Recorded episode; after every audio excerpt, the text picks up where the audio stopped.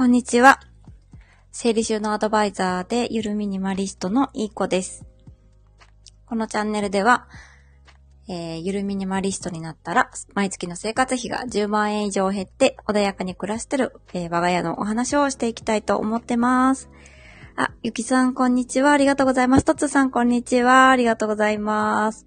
ちょっとさっき一瞬開始したんですけど、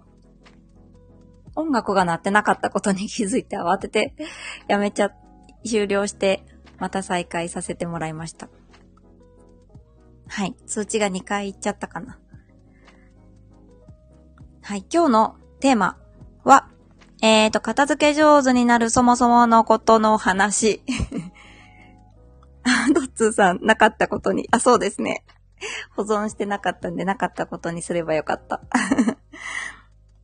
あ、ゆきさん、預けたら終了しましたになって笑いました。すいません。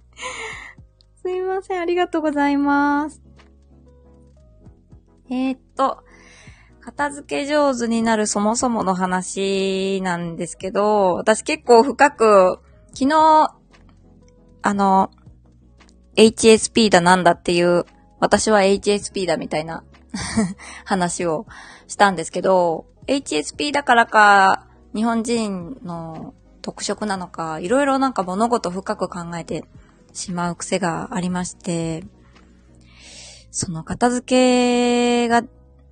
苦手になってしまうとか、なかなか片付けが進まない人の特徴って一体どこにあるんだろうって考えてて、なんとなくこうかなって思ったことが、これもちょっと持論なんで、でもその、あることを解消したら、私も片付けが進んだなっていうことが一つあったので、それをちょっと紹介しようかなと思います。なんか、日本人って、なんだろう。結構不安な方、不安を感じてあれじゃないですか。物を溜め込む人、多くないですか あの、そもそもなんか自分は不幸だ。なんか幸福度ランキングとかも日本人って結構先進国の中でも最下位ぐらいじゃないですか。で、なんか年収がもうちょっと増えたら幸せになるのにって思ってる人の割合も高くて、ロシア、中国に続いて、日本も同じぐらい、そう思ってる方が多い、ですって。で、じゃあなんで、こう日本人が、なんか不安を感じやすいかって思ってしまう。な、感じやすいかっていう理由で、日本人って、なんかこう、遺伝子、持ってる遺伝子が、不安を呼ぶ、不安を呼ぶっていうか、なんか幸せホルモンって呼ばれてるセロトニンが、もともと少ない人が多いらしいんですよね。セロトニンの分泌量を左右するのが、セロトニントランスポーター遺伝子っていう遺伝子らしいんですけど、この遺伝子が、どうやら日本人は少ない人の割合の方が多くて、あんまり楽観的な人が少ないらしいですね。アメリカ人と比べて結構正反対ぐらい割合が少なくて、その、セロトニントランスポーター遺伝子が少ない、なんか S 型と S、L 型。S 型の人は分泌量が少なくて、L 型の人は分泌量が多いらしくて、SS、SL、LL 型の3つに分かれるそうです。で、その SS 型だと分泌量が少ないんで、めっちゃ不安を感じやすいんですよね。で、LL 型の人は楽観的な人って感じで、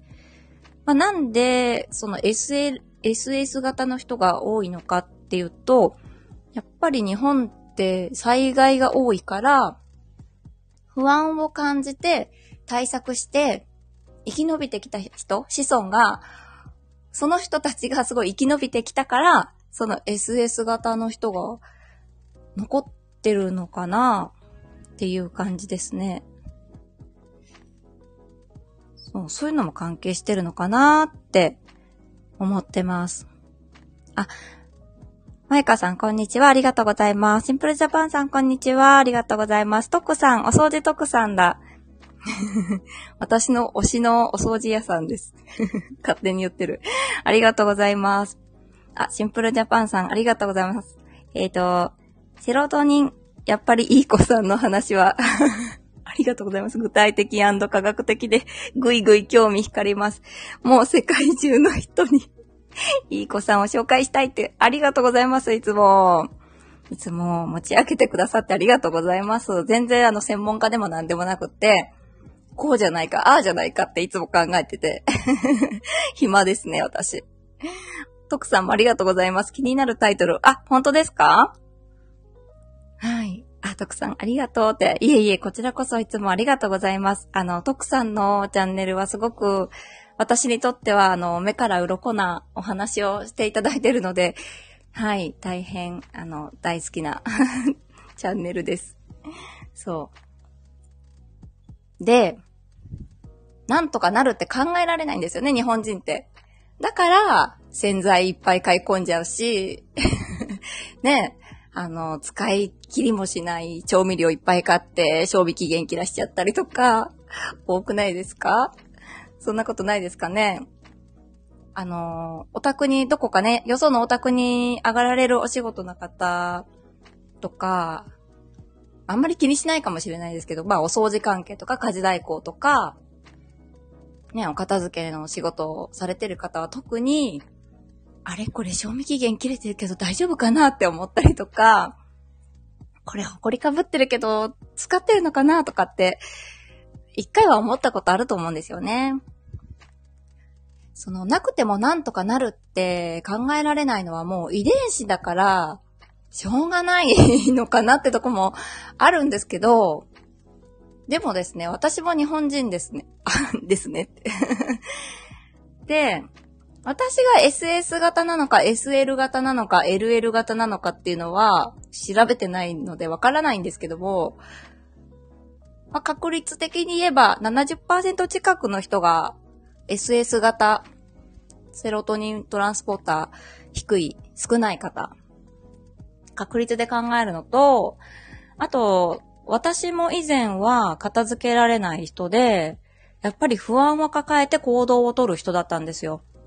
まあ、物を買うっていうのも、そもそもうちは、あの、そんな裕福じゃないので、物を買い込むほどの、あの、財力は そんなないので、買い込む、すごい買い込むってことはあんまりなかったとは思うんですけど、なんか例えば不安を感じて、なんだろうな。うーんと、お友達と出かけるときとかも、わざわざ新しい服買いに行くとか、参観日の前に新しい服買いに行くとか、やっぱそれってある種不安を感じて、ボロボロの服着てったら子供がかわいそうかなとか なんか自分の気持ち的にも、おしゃれで、ママさんで思われたいとか、なんかいろんな心配とかがあるから、こう、準備をしちゃうんですよね。なんか、何かを買って準備するとか、あらかじめ準備しとくとかね。同窓会の前には高い化粧品買ってすごい肌のコンディション整えとくとか、それ当たり前じゃんって思うかもしれないんですけど、それもある種の不安だと思うんですよ。不安からの行動を起こしてたってことは、私もおそらく確率論で SS に近い方だと思うんですね。なんですけど、今、自分が自覚してる中で、多分、昔よりめちゃくちゃ楽観的になったんですよ。夜も全然眠れるようになったし、昔はもう本当に些細なことで、朝方まだ眠れないっていうのも当たり前だし、過呼吸を起こすし、なんか、本当にもう毎日が不安明日死ぬかもしれないで、不安でもう眠れないみたいな。寝たら死ぬかもしれないとか、異常ですね。完全に SS 型じゃないかな。で、だけどなんでもう不眠にも悩まされないし、もうベッドに入れば3秒で寝ちゃうし、なんか、特にね、もう、その、以前かかった不安症とか、パニック障害とかそういったことももう、あの、なくなったし、なんか、何かがなくなってもなんとかなる。食材が切れてもなんとかなる。あ、今日塩使おうと思ってて、塩ないけどなんとかなるとか、全然、あのー、悔やまないっていうか、ですよね、今。ですよねってね。知らんかい。知らんかい。知りませんって感じですよね。そう。で、なんで、私がその、あの、不安を抱えてた人が、じゃあもう楽観的になったかっていうと、もう3年、あ、じゃあもっと前か。4年、4、5年ぐらい前かな。なんかその不安を消す方法で調べたのか、本を読んだりとか、勉強してなんとなくやってたことがあったんですよ。そのなんとなくやってたことで、あの、今に集中できるようになったんですね。はい。で、それ、なんでそもそもこの話題を思いついたか。もっと、そもそも、そもそもっていうか、なんで思いついたかっていうと、この間、中1の娘が勉強机に、すいませんね、話飛んじゃって。勉強机になんか、あの、アニメのシールを貼ろうとしてたんですよ。真っ白い勉強机に。まあ、すでにもうなんか貼ってあったんですけど、また新たに追加して貼ろうと思ってたんで、え、いいの？もう、そんなシール増やしちゃって、こんななんか、小学生みたいな 机になっちゃって、いいのこれから、まだまだ使うのに、高校生になっても使うのにって言ったら、娘が、え今は良ければいいでしょって言ったんですよ。なんで後のこと考えないといけないの？って。今、こうしたいんだから、今こう、シール貼りたいんだよって言ったんですよね。もう、はっと気づきました。あ、そうだったと。今、この瞬間に集中して生きていれば、あの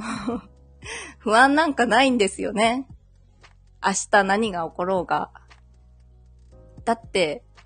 今楽しんで、あと1時間後に突然死んじゃうかもしれないし、ちょっとこれはキンキンですけど、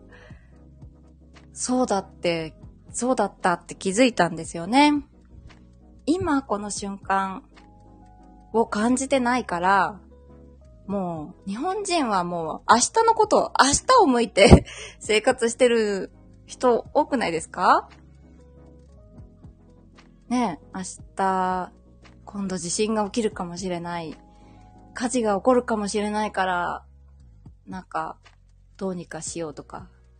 対策打っとこう。防火、防火、ん耐火？防火のカーテンに買い替えようとか。なんか、今度、台風が来るから備えないとって、まあ備えるのは当然かもしれないんですけど、何々が起こるかもしれないから、こうしておこうとか、って考えながら、対策を打ちすぎながら生活してるから、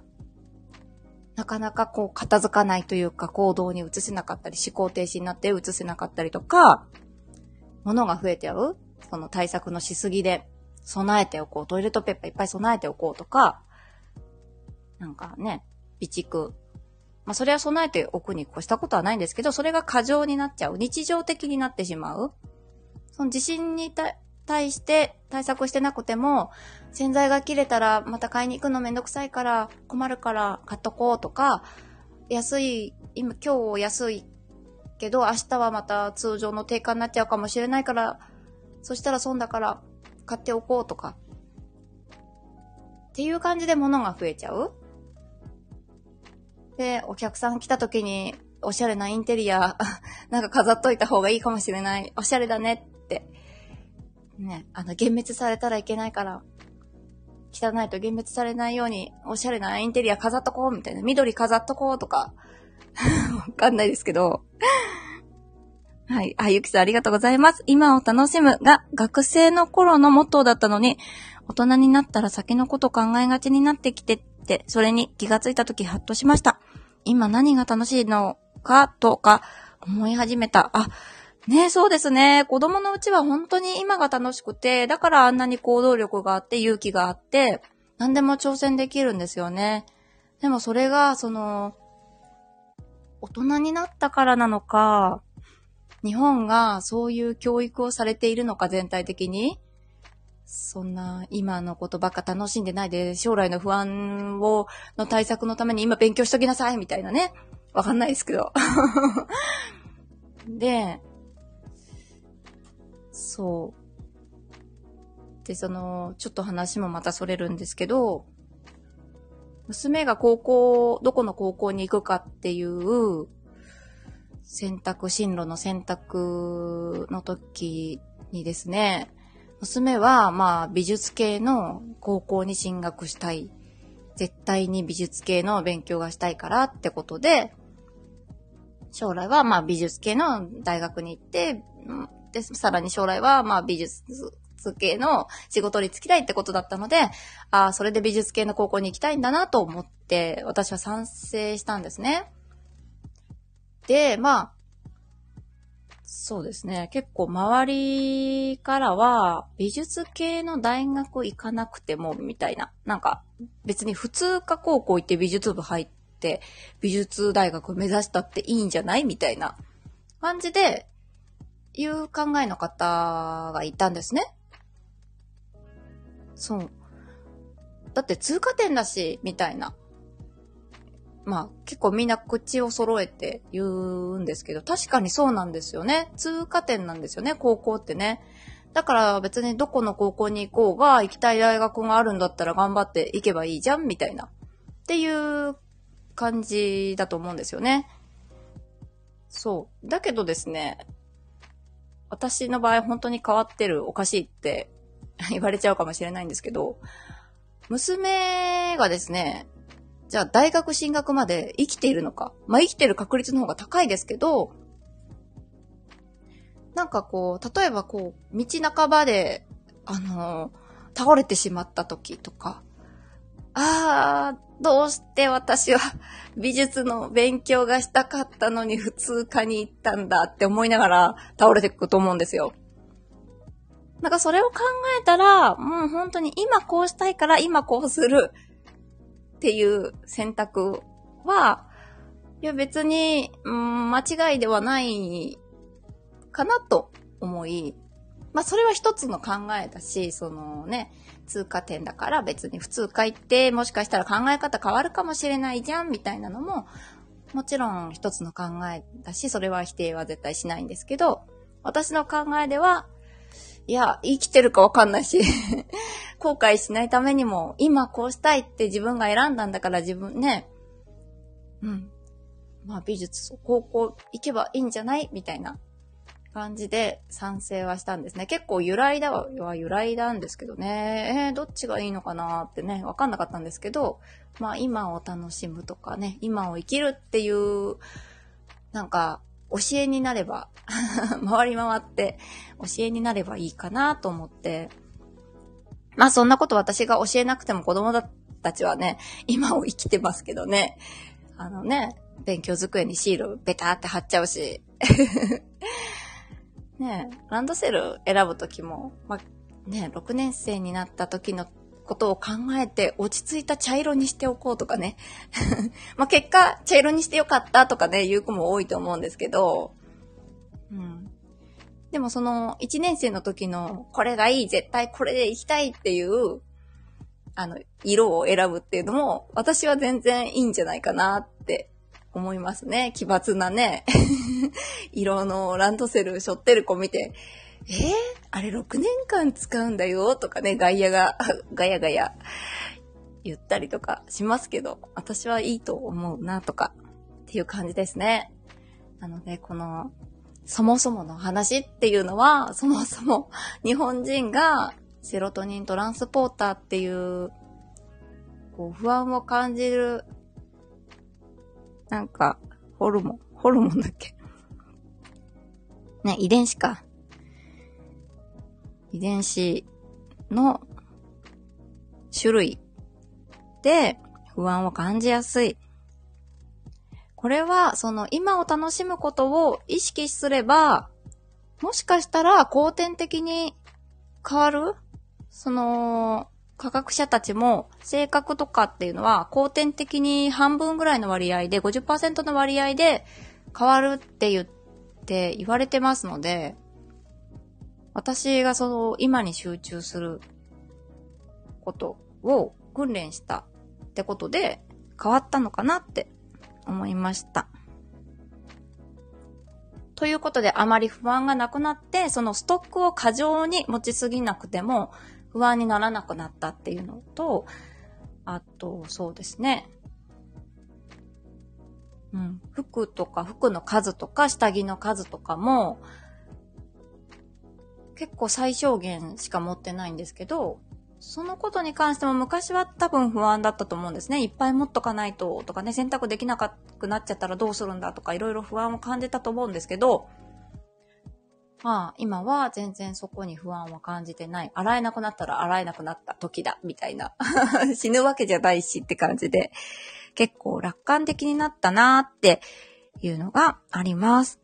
はい。皆さん、なんか不安抱えやすいですか ?SS 型だなーとか、LL 型だなーとかありますかね？まあ、このご時世、何か氷河期とか、わかんない。氷河期ってなんだ？なんかまた地球に危機迫るようなことが起こったり、昔のね、恐竜時代じゃなくてなんか、あのー、すごい貧しい、なんだろう。まあ今日本貧しくなってるって言ってますけど、なん、なんて言うんでしょうね。本当に大昔に戻らない限り、今のこの時代は、そんなにその、不安を感じる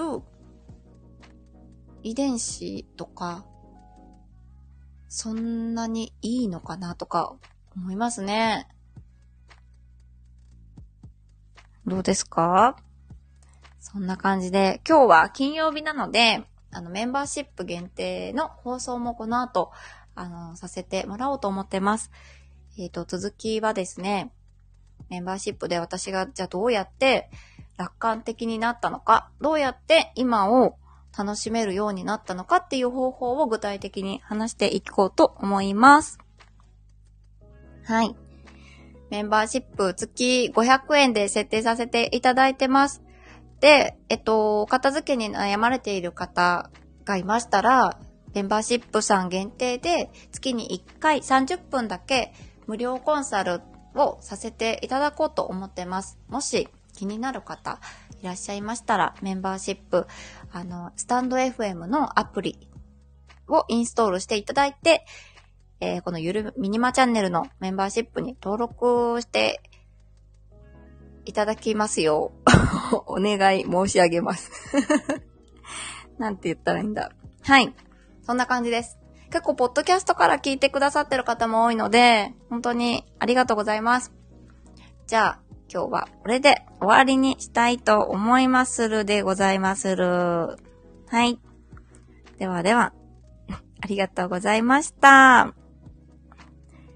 素敵な一日をお過ごしください。あ、マイカさんありがとうございました。ありがとうございます。あ、まことさんありがとうございます。ではでは、失礼いたします。